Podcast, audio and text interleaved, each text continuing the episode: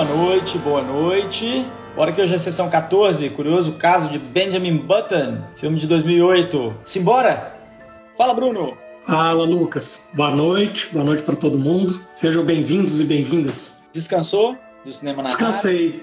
Eu me organizei, vi bastante filme, série, tomei muita cerveja, tudo certo. Tá vendo? O cara descansa vendo mais filme, né? Vocês verem. Sim. Pior que é, né, cara? E Olimpíada, né, Bruno? Tá valendo a pena. Ah, Olimpíada, dormindo três da manhã, acordando oito, vendo tudo. É isso aí, bom demais. E esse filme, hein? Conta pra gente aí essa sinopse pra gente começar a discutir, porque eu acho que tem bastante coisa, sempre tem, né? Sempre. Esse vários temas, né, Lucas, que são de interesse nosso, vou até falar sobre eles daqui a pouco. Nova Orleans, 1918. Benjamin Button nasceu de forma incomum, com a aparência e doenças de uma pessoa em torno dos 80 anos, mesmo sendo um bebê. Ao invés de envelhecer com o passar do tempo, Button rejuvenesce. Quando ainda criança, ele conhece Daisy, da mesma idade que ele, por quem se apaixona. É preciso esperar que Daisy cresça, tornando-se uma mulher, e que Benjamin rejuvenesça para que, quando tiverem idades parecidas, possam enfim se envolver.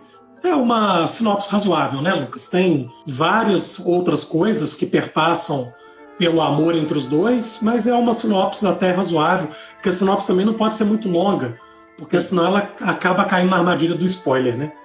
É verdade, é verdade. E assim, antes da gente sempre falar, né, sobre o que a gente pensa, como é que a gente sentiu isso e como é que a gente experimenta o filme, é, lê pra gente a crítica, pra gente saber como é que esse filme repercutiu aí é, em meio cinematográfico afora e na mente dessas pessoas que também são amantes, né? O que, que elas acharam dessa produção aí em geral.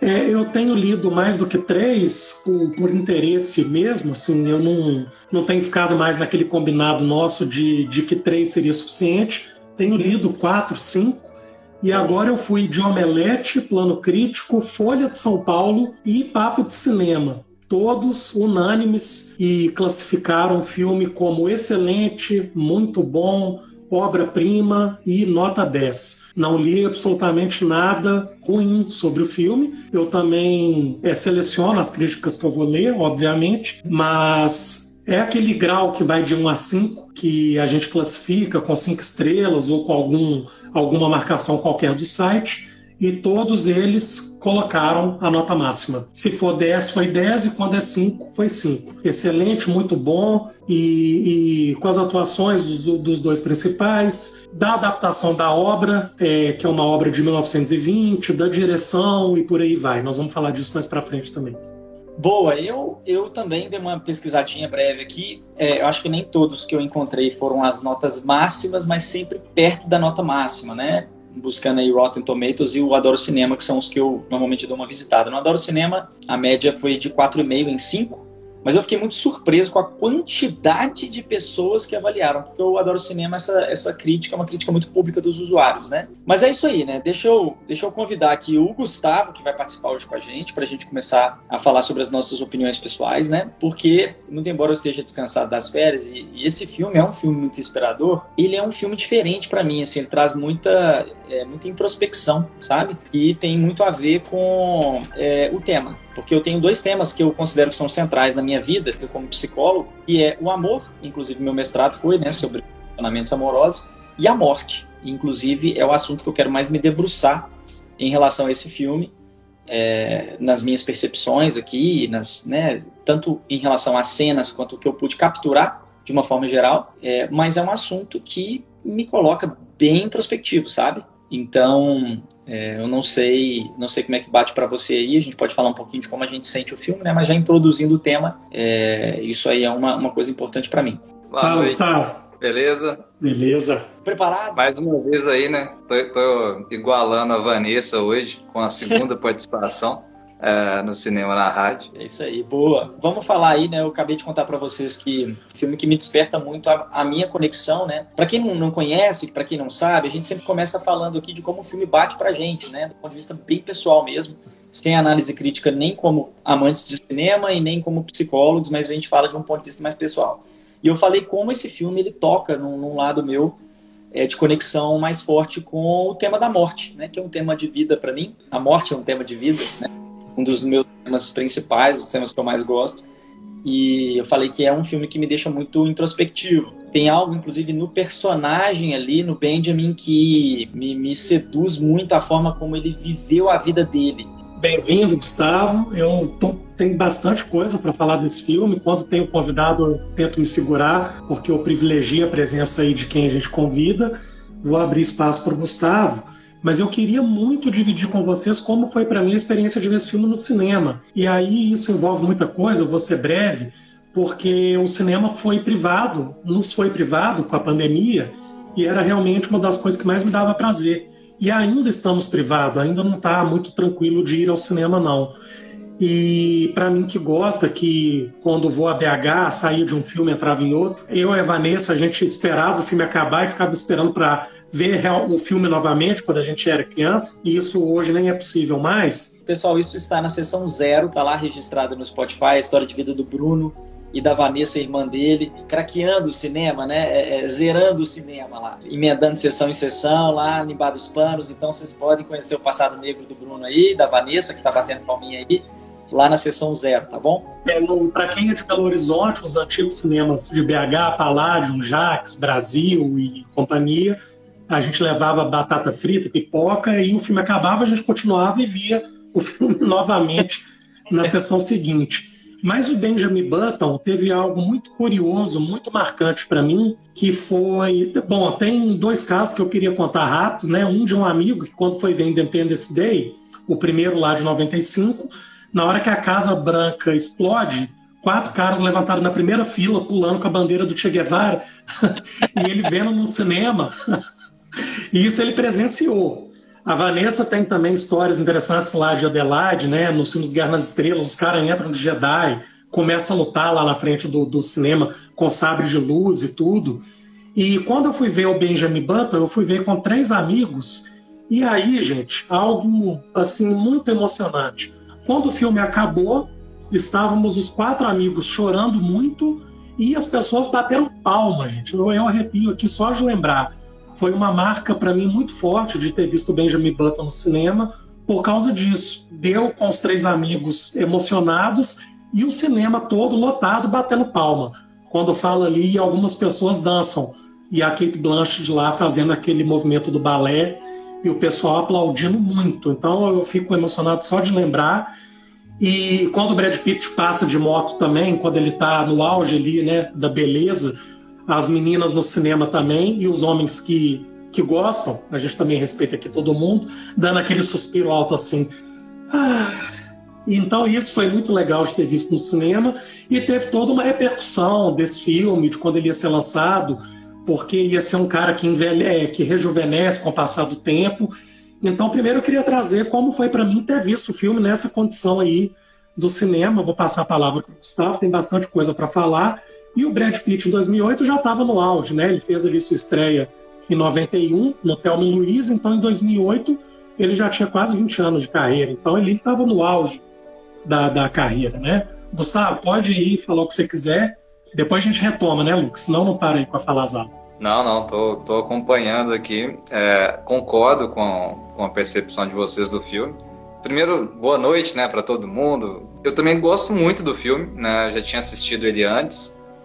É um filme que sempre me traz algumas reflexões novas toda vez que eu assisto. É, é, um filme muito longo e ainda assim acredito que caberia mais detalhes nessa história. Eu sou muito detalhista, então é, tem alguns elementos ali que, que escapam um pouco do filme.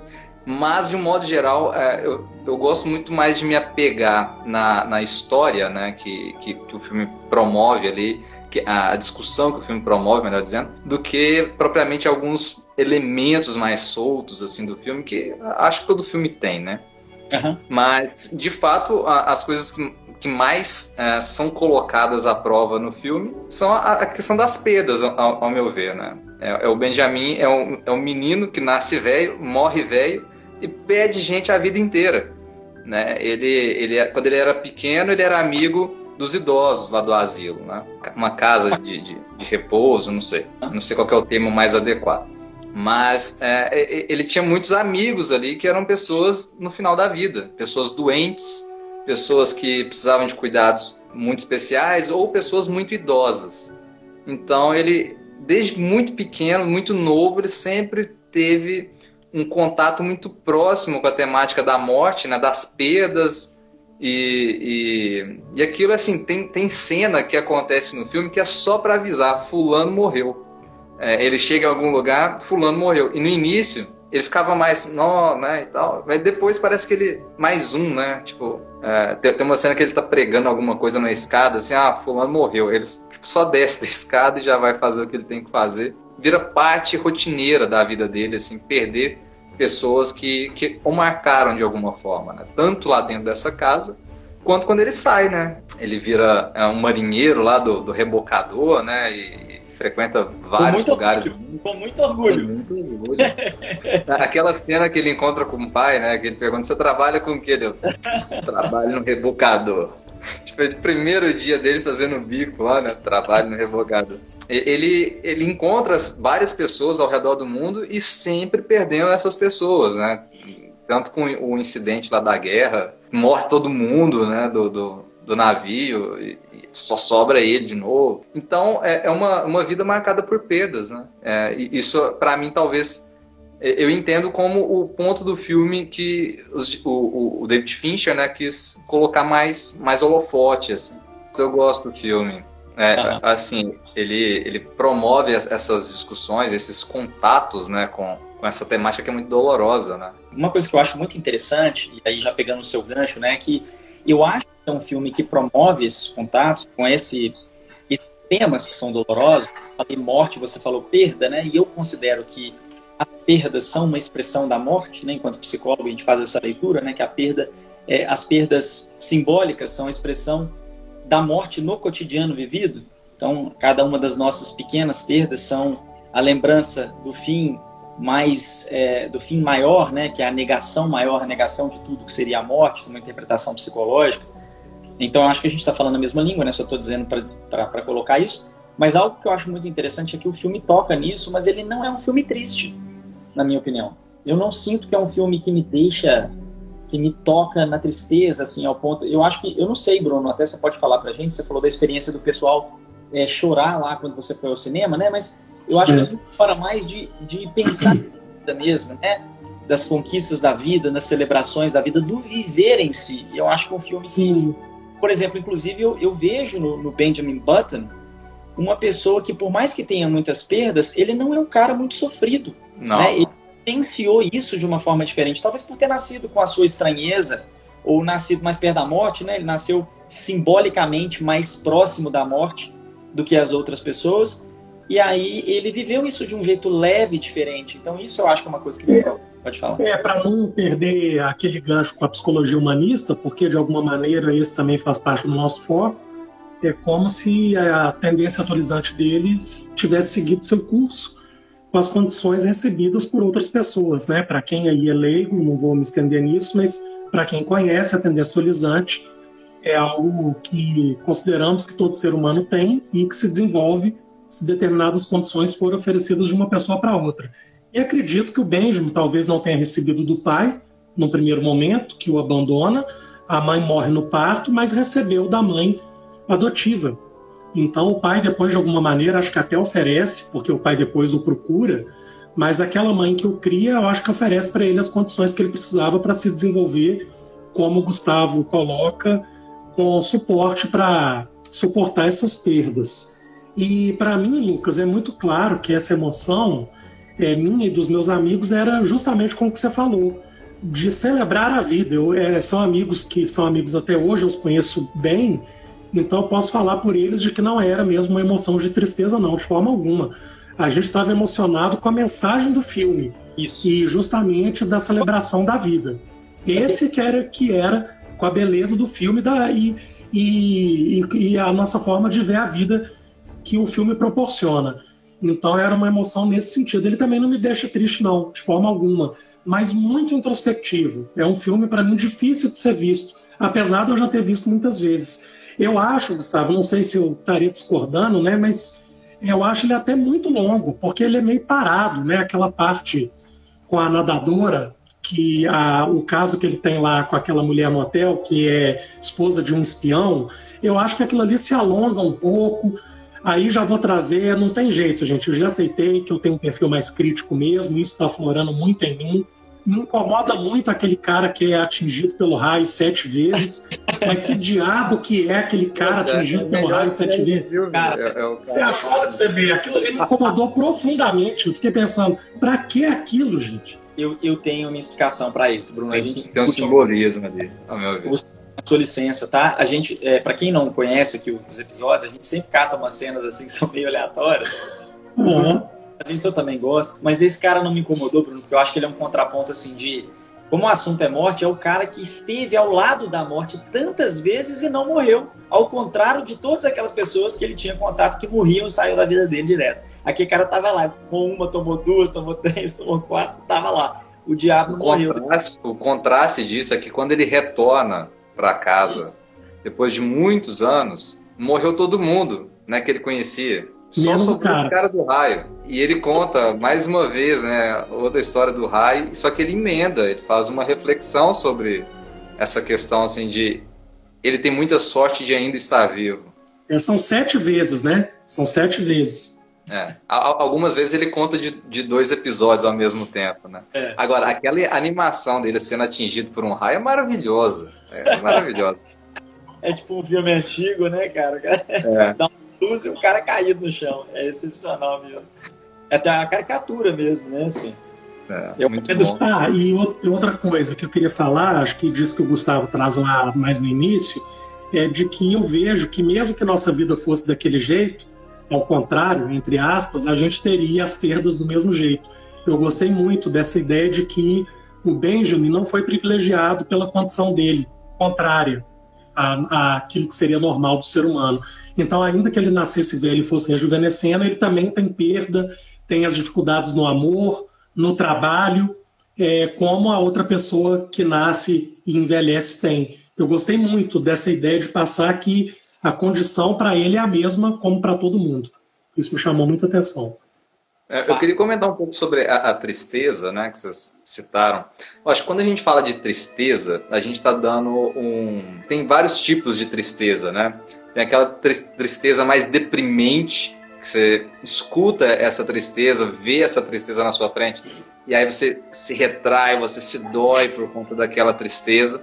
E tem aquela tristeza que é uma angústia própria da vida, né? Que é, a gente aqui é, psicólogos humanistas, a gente já partilha de, um, de um, um, ponto de vista mais existencial, né? Então, a gente compreende a vida como repleta de escolhas e as escolhas elas angustiam, né? A, a, a escolha ou a falta da, da, da escolha é, que a gente mais gostaria de ter feito, é, isso angustia muito.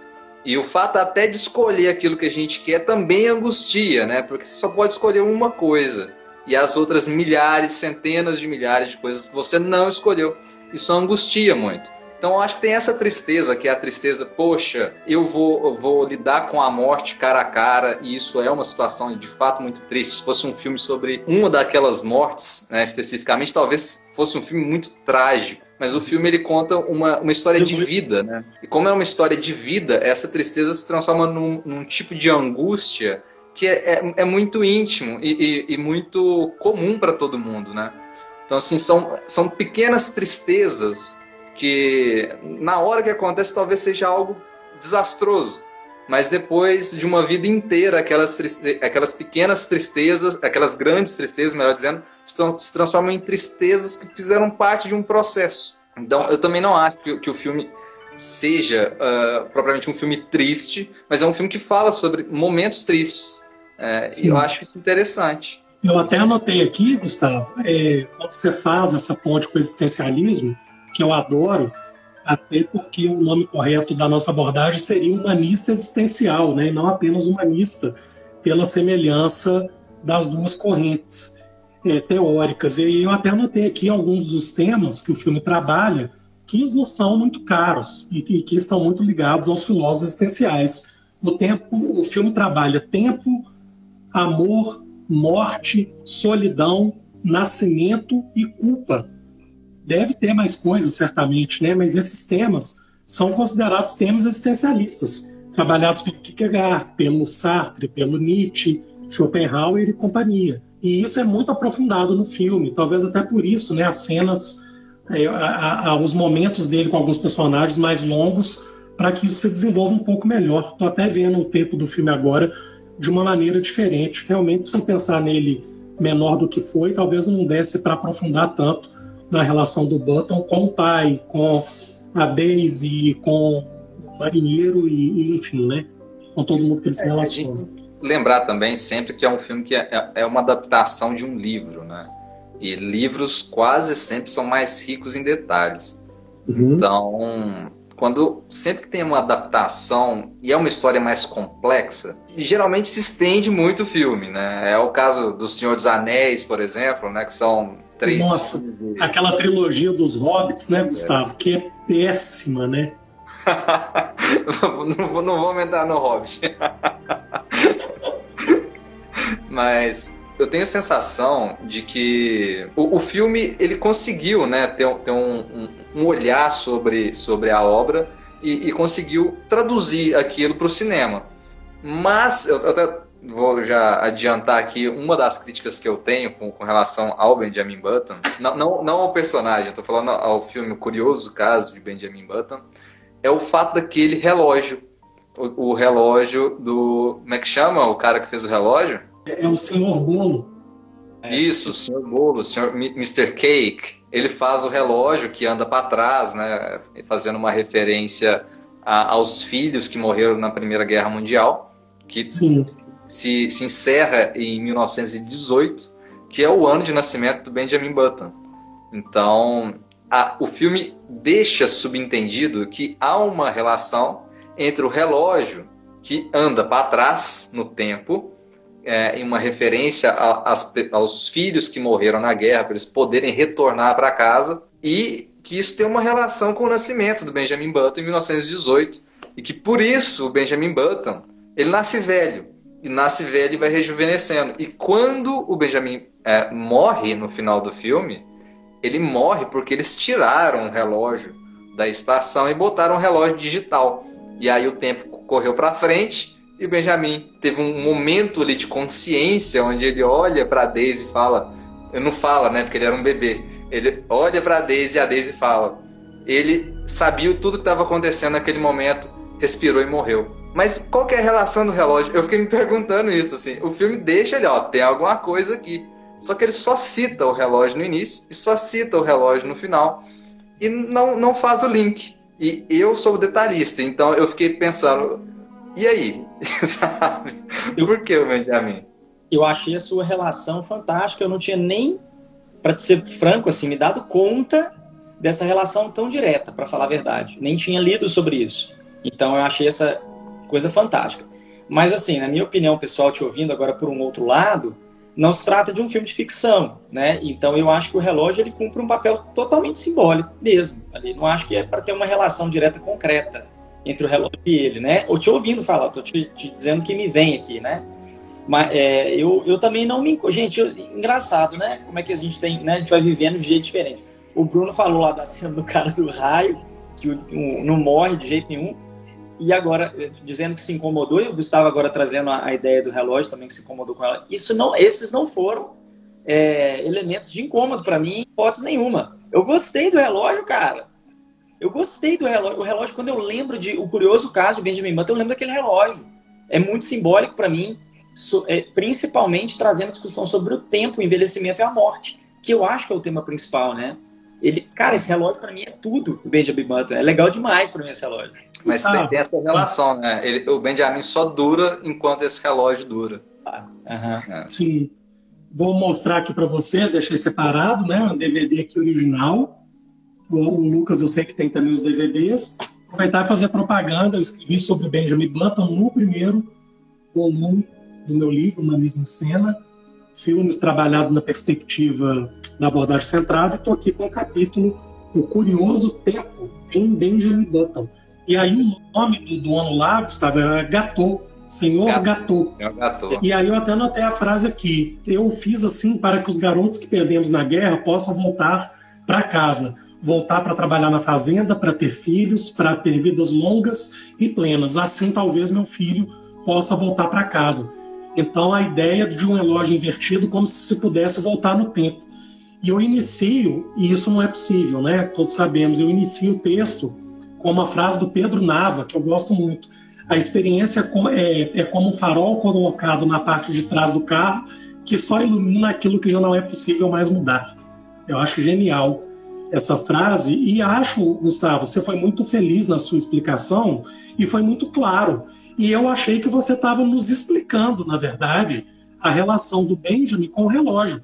Porque te escutando, eu acabei vendo na sua fala você mesmo fazendo a relação, que é como se a vida dele tivesse associado e algo mais ou menos assim: o relógio está ali para marcar que a vida não para, que a vida não tem como controlar o tempo, o tempo é aquele mesmo para todo mundo, e no momento que o relógio muda para o digital, a vida dele acaba, porque nem o relógio invertido é capaz de parar o tempo, esse tempo de vida, né, que não está ali preso dentro do relógio. Eu acho que você mesmo explicou pra gente, não sei. É, eu só queria saber o, o, motivo, né? Eu queria, eu queria saber por que, o relógio é, teve. É, é, por algum motivo esse relógio fez acontecer, né? É, essa, essa foi a pulga que ficou para mim atrás da orelha. Mas enfim, eu acho que tal, talvez isso não seja, e de fato não é o mais importante do filme, né? É, é interessante que o escritor do, do livro é o Fitzgerald, né? E ele traz é, essa ideia do, do Benjamin Button há, há, muito tempo, é, porque a partir de uma frase do Mark Twain, que ele falava que. É, eu não vou saber reproduzir a frase literalmente, mas é algo do tipo: seria muito bom, a vida seria muito boa se a gente nascesse por volta ali, dos 80 anos e, e fosse rejuvenescendo até os 18. Cara, né? então, mas aí eu vou te falar que teve um pensador que nasceu com uma mente brilhante, foi perdendo essa mente brilhante, que é mais ou menos o caso do Benjamin Button, que precedeu Fitzgerald, que se chamou Lucas Albertoni. Ah, é Porque mesmo? Quando, quando Lucas Albertoni tinha seis anos de idade, ele estudava numa escola e pedia para os alunos escreverem um livro no final de, é, durante o semestre. E a gente tinha essa atividade, tinha que escrever um livro. E eu escrevi um, eu escrevi, é, escrevi, um livro, cara, e eu só lembrei que eu devia ter trazido esse livro, que o Bruno tá mostrando dele. Eu vou mostrar o meu também, que eu escrevi quando eu tinha seis anos de idade, tá, Bruno? Todo com as, as gravuras de revista, é, recortada e colada lá com aquela cola branca que suja o dedo da gente, tudo. Tava lá e eu escrevi o livro. E eu não me lembro do título, mas eu vou mostrar. Eu faço questão na próxima. Foi o caso de Lucas Albertoninho. Não, cara, eles roubaram a ideia. O, o, o Fitzgerald e o David Fincher roubaram a minha ideia porque eu escrevi um livro que era a cidade que é, era o contrário. Então o céu era embaixo, a montanha era em cima, né? E tem uma hora que eu escrevo que as pessoas nasciam com 100 anos e morriam quando acabavam de fazer e cantar o parabéns do aniversário de zero anos. Eu escrevi, Caraca. cara, com 6 anos de idade. E eu juro que quando eu vi esse filme, eu falei, cara, eu não acredito que o David Fincher fez isso comigo.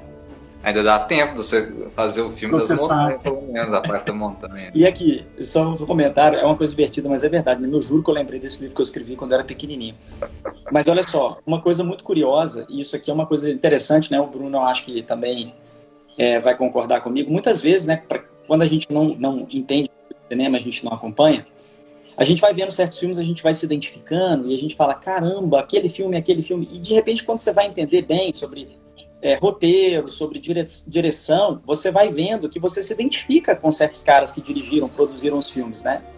Então eu, particularmente, queria só compartilhar com vocês que não é à toa que eu falei que o David Fincher roubou minha ideia, porque ele é um dos diretores que eu mais gosto. Eu queria só lembrar vocês aqui uma, a filmografia dele, que praticamente 90% dos filmes que ele fez são filmes absolutamente espetaculares para mim.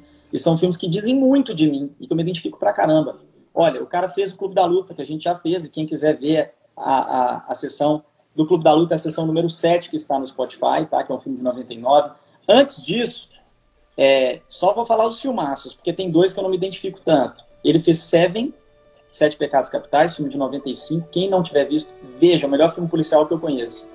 Ele fez Vidas em Jogo, que é um filme espetacular, não tão conhecido, se eu não me engano, um filme do Michael Douglas. Ele fez A Rede Social, que é o filme da, da história do Facebook, 2010. Ele fez é, Os Homens que Não Amavam as Mulheres, em 2011. Espetacular. Maravilhoso.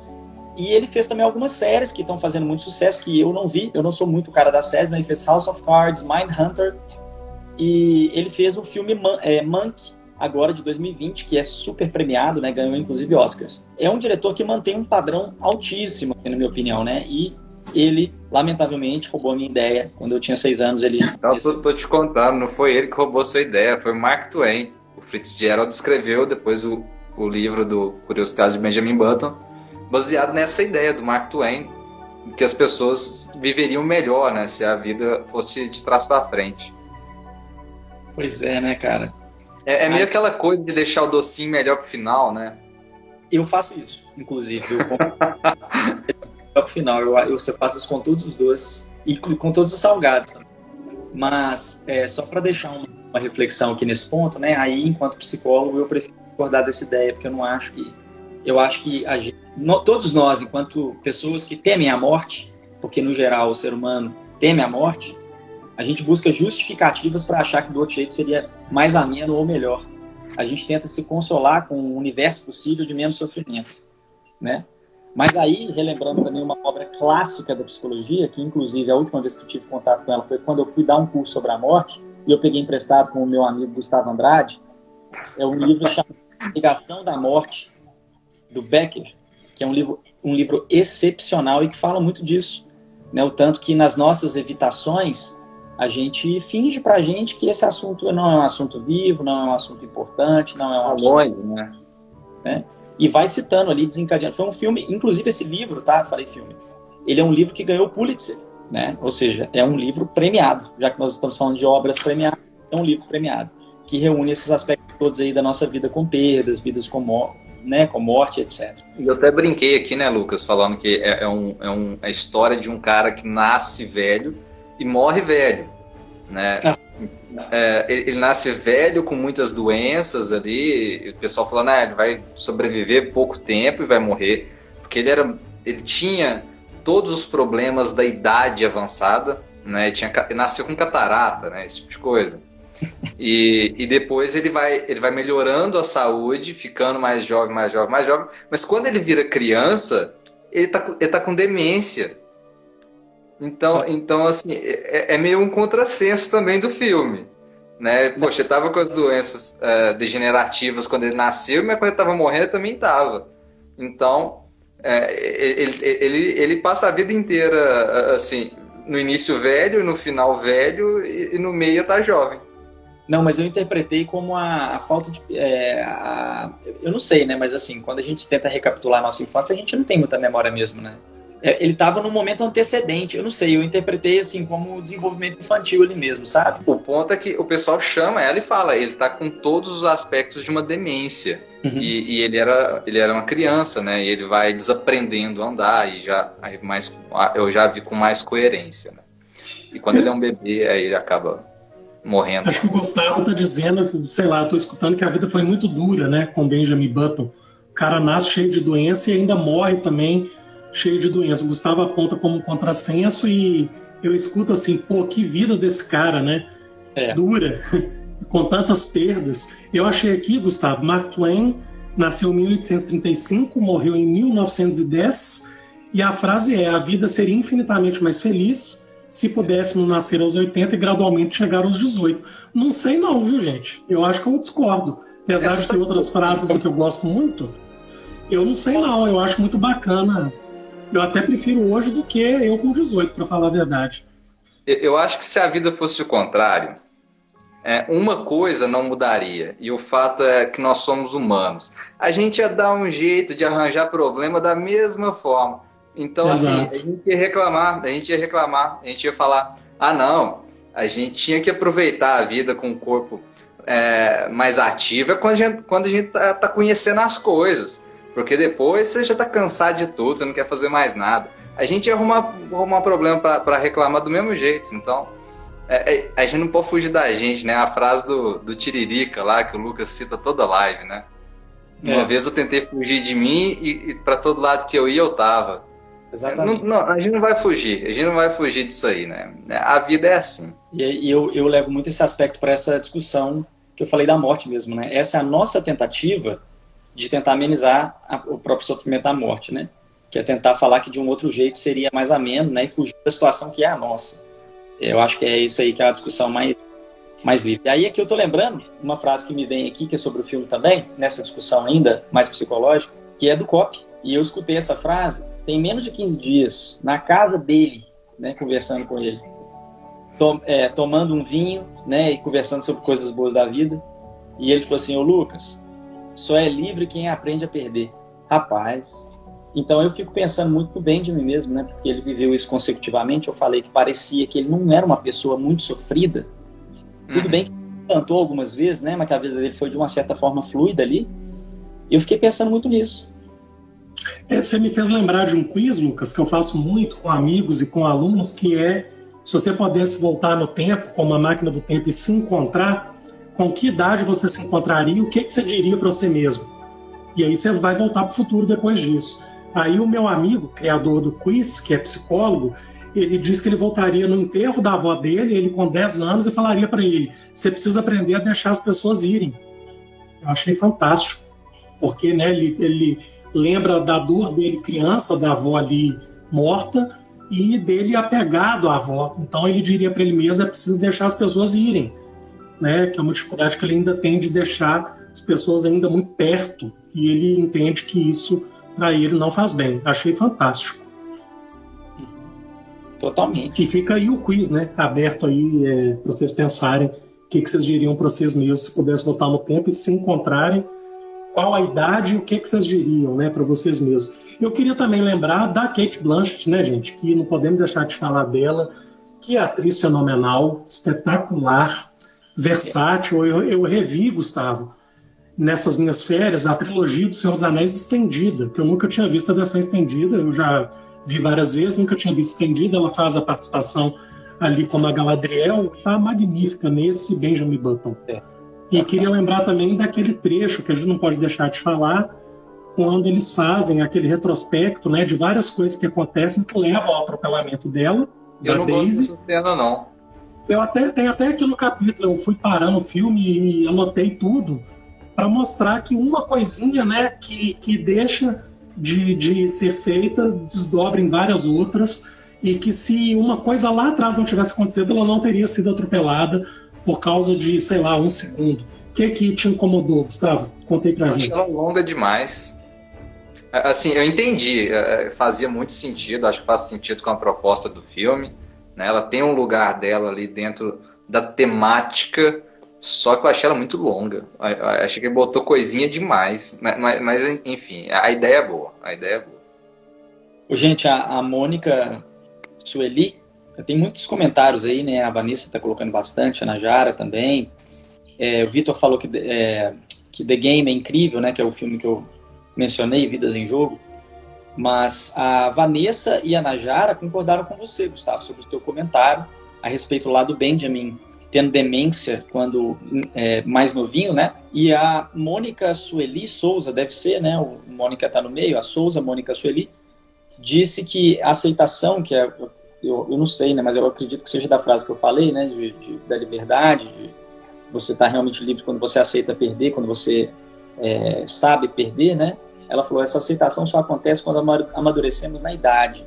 Eu acredito que o tempo desenvolva, tenha um papel fundamental nesse amadurecimento mesmo, né? Não sei se é para todo mundo, mas acredito mesmo.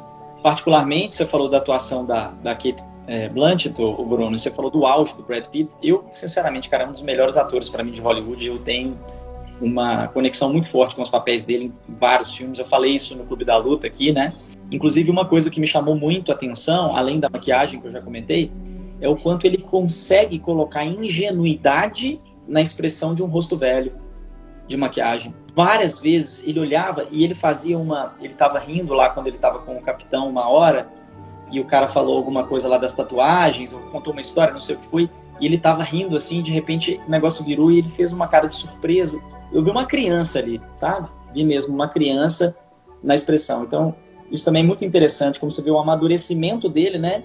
Enquanto velho criança, virando uma pessoa mais experiente criança depois, né? É muito interessante ver também como que ele desenrola isso no filme. Tem outra cena que faltou nesse filme. Quando ele sai de moto, ele, ele vende tudo, deixa o dinheiro na poupança. Vamos lá, vamos falar desse dilema também, né? Não sei se, se vai dar tempo, mas esse filme também é um romance, né? Acho que a gente não falou disso aqui, mas esse filme é um romance. É um romance de desencontros. É, porque, primeiro, ele é muito velho e aí ele recusa a, a Daisy, depois é, eles chegam na mesma idade ali, e a Daisy também recusa ele, né? Depois é, eles a, aproximam mais ainda e acontece alguma coisa. Mas no fim, depois que eles têm uma filha, ele também é, vive outro desencontro, eles vivem outro desencontro, que ele fala, é, você não vai poder criar duas crianças, né? Porque ela precisa de um pai. A minha filha vai precisar de um pai e eu não posso ser pai dela porque eu vou virar criança e, e vão morrer bebê. Então é um, é um, romance de desencontros, né? E aí ele vende tudo em, em algum momento e deixa o dinheiro para as duas e, e vai embora. Ele pega a moto dele, né? e vai embora. E, e, e, é justamente nesse período que ele saiu para fazer bico de Tyler Durden e não aparece no filme. Poxa, ficou aí. É, essa... Deixou isso no ar, mas é, é naquele momento que ele sai para fazer bico de Tyler, Tyler Durden. Nesse momento que ele sai de moto, inclusive, que teve os suspiros lá no cinema, Gustavo. É justamente nessa pois cena é. aí da moto. Destaque que o Gustavo dá de falar que é um romance a gente já classificou o filme aqui de ficção científica até como de amor, como história de amor, e esse também eu concordo, que é mais um filme que fala de amor. A gente até falou pouco é, do enfoque do Benjamin Button na relação de amor e no romance dele com a Daisy. Ele talvez seja. Tá e, o filme é. Ele, é, ele é, grande, com muitos elementos, e, e, e realmente não dá para discutir tudo do filme, porque é, eu acho que é, é, muito denso, tem muita coisa ali, né? Muito. A gente falou de um aspecto da morte, o um aspecto do tempo, agora é, a temática do amor, tem a temática da responsabilidade também, né? Que ele, ele de algum modo ali, ele buscou algum senso de responsabilidade. É, cada um vai, vai concordar ou discordar da, da atitude dele, mas cada um ali teve uma razão buscando uma responsabilidade, né? Tanto que ele volta depois, é, mais jovem ainda, depois de, de, fazer papel de Tyler Durden no Clube da Luta, ele retorna é, encontra a Daisy mais velha ainda e é apresentado como um amigo da família, né? Pro, pro suposto novo pai da, da, da Caroline. Sim, é Até que depois ela entende que ela é filha do Benjamin, na verdade, pelo diário e pela Daisy mais velha lá contando a história, né? Gente, muitos detalhes, mas a gente já, já são 9 e 10 da noite. A gente já está quase indo para o final aqui. Eu não sei, Gustavo, se você conseguiu ou se você foi até algumas curiosidades aí do filme. Essa parte. Eu acho que podia ter parte 2. Era igual o Fênix, quase três horas, então é, é uma longa vida do Benjamin Button, um longo filme, né? E aí poderia ser uma longa live. Mas também temos que chegar à morte dessa live, que se encerrará aproximadamente 9h15, 9h20, e, portanto, vamos aproveitar a finitude dela durante. Bruno e Gustavo, vocês têm curiosidade? Como é que tá? Eu deixei essa parte aí para vocês. O que, que vocês encontraram aí?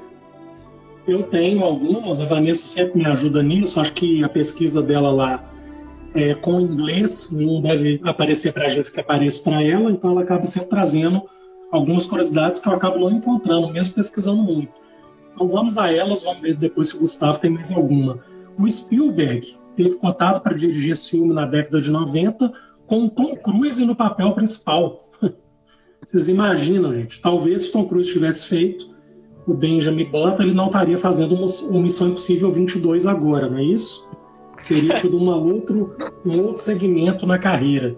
Em 98, Ron Howard teve seu nome cogitado para dirigir o filme, o João Travolta é como protagonista. Ron Howard fez O Momento Brilhante, Código da Vinci e alguns outros filmes de sucesso. A Rachel Weisz, que eu gosto demais, além de achá-la linda, uma grande atriz, foi sondada para interpretar a Daisy, mas aí deu conflito de agenda e ficou com a Kate Blanchett. É, o Brad Pitt e a Kate Blanchett já trabalharam juntos em Babel, que é de 2006, do Inarritu, que é um grande diretor mexicano. É, Brad Pitt passou cinco horas todos os dias para fazer a maquiagem. Esse filme foi incluído na lista dos mil e um filmes para se ver antes de morrer E a curiosidade que eu gostei mais foi que esse bebê, Gustavo, que aparece no final, que a Kate Blanchett está segurando, ela é a filha do Brad Pitt na vida real, a Shiloh, que hoje é transgênero. Essa eu nem imaginava, essa Vanessa que passou, que a neném lá que ela está segurando é filha do Brad Pitt na vida real e que hoje está aí, sei lá, né, com 13 anos. Olha só. É, e transgênero. Que coisa, Bem hein? legal essa. Muito interessante. Tem mais alguma, Gustavo, que você achou? Bom, é, é, as curiosidades que eu tinha, eu já soltei várias, né, no, no meio da live aí, a, a questão lá do, do Twain, enfim, eu, eu, sabia dessa do Tom Cruise também, é, não sei como é que seria, é, mas enfim, não vamos, não, vamos, não vamos mexer no que ficou bom, né, deixa aí, não precisa de fazer remake do filme, deixa o Tom Cruise com Missão Impossível, estourando bomba, arrebentando avião, e, e, e tá tudo certo. É, as pessoas costumam falar isso, eu acho até muito curioso. Vocês sabiam que quem é, foi cotado para fazer o Indiana Jones foi fulano de tal, como se o fulano de tal tivesse feito sucesso se fosse ele. E as coisas não são assim. Talvez não tivesse feito sucesso, fez sucesso porque foi o Harrison Ford. Eu acho curioso essas. É, como se, se o Tom Cruise tivesse feito Benjamin Button, poderia não ter dado certo. É verdade, é verdade. Mas enfim, o David Fincher ainda me deve uma, como eu falei, né? Talvez se eu dirigisse o filme, o filme também seria outro, né? Com toda certeza. Sacanagem. Dá tempo, Lucas, dá tempo. Dá, dá tempo, você dá pode, tempo. Você pode ligar pro Tom Cruise, liga pro Tom Cruise. Remake 2022. Ah, você vai liga ver. pro Tom Cruise e fala: Tom Cruise, você tem outra chance agora de, de interpretar o Benjamin Button. Tá certo. Vocês não sabem a história que veio no ano seguinte. Depois que eu tinha seis, virei sete anos, o segundo livro que eu fiz. Mas esse eu não vou contar, vou contar em outra. É, eu, eu, vou, eu vou votar lá no, cine, no, nas sugestões aqui do Cinema da Rádio pra gente discutir os livros do Lucas. Fazer a live sobre os. O de contos eróticos você fez mais velho, né, Lucas? Foi, esse daí foi. Deve ter poucos anos aí, cara. Palhaço. gente, esta foi a sessão número 14, O Curioso Caso de Benjamin Button. É, filme de algumas controvérsias, pelo que eu tô vendo, talvez uns que tiveram mais, né? Normalmente é, eu, eu tô muito em acordo com o Bruno, hoje a gente teve algumas pequenas divergências, o Gustavo também, mas deu pra dar uma pincelada legal no filme. É, o pessoal participou bem aqui. Muito obrigado a todo mundo que compareceu. Um abraço para vocês, muito obrigado pela presença. Valeu, Gustavo, por ter é, estado aqui com a gente hoje, né? Participado mais uma vez. Gente, Gustavo é o idealizador da Ravicel, para quem não sabe, tá aí em carne e osso, é uma pessoa, sim, não é um bot, não é um robô. E tá aí o Bruno também, obrigado, Bruno, mais uma vez pela parceria. Vamos embora até o final do ano com mais uns 444 filmes, tá bom? De nada, gente. Prazer, boa noite para vocês. Obrigado, Gustavo, Lucas. Até breve, boa noite. Abraço, gente. Valeu. Até.